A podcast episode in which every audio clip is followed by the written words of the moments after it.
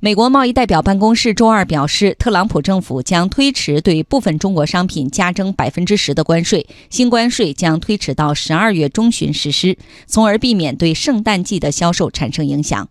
这项看似按下暂停键的举动背后释放了哪些信号？美国方面胡萝卜加大棒的反反复复将把中美经贸关系引向何方？在昨天举行的重塑国际经济金融新格局研讨会上，与会专家认为。美国对中国在贸易领域的封锁势必会危害到美国自身的利益。如果中美经贸摩擦不能走向缓和，可能将导致美国金融体系彻底崩盘，从而重创美国经济。央广记者刘百轩报道。美国贸易代表办公室在声明中说，部分商品的关税将被推迟到十二月十五号，涉及到的商品包括手机、电脑、玩具和服装等。尽管特朗普经常否认关税会对消费终端产生影响，但他表示，这次推迟的理由是为了不影响到圣诞的购物季。对此，武汉大学经济学博导管涛认为，美国方面看似按下暂停键的举动有三个方面的含义。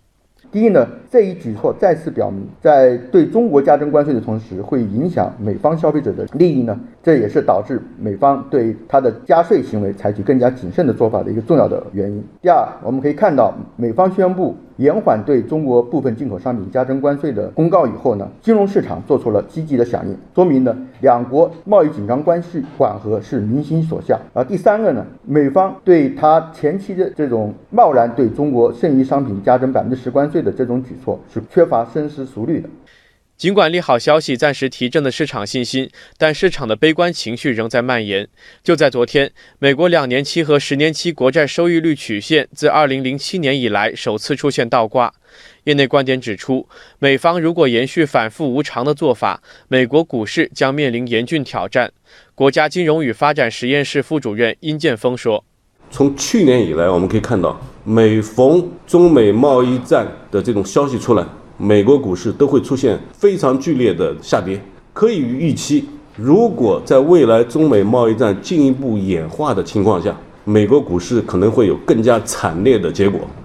殷建峰认为，由于中美经贸摩擦带来的影响，美国股市可能会出现暴跌，由此引发连锁反应，最终将重创美国经济。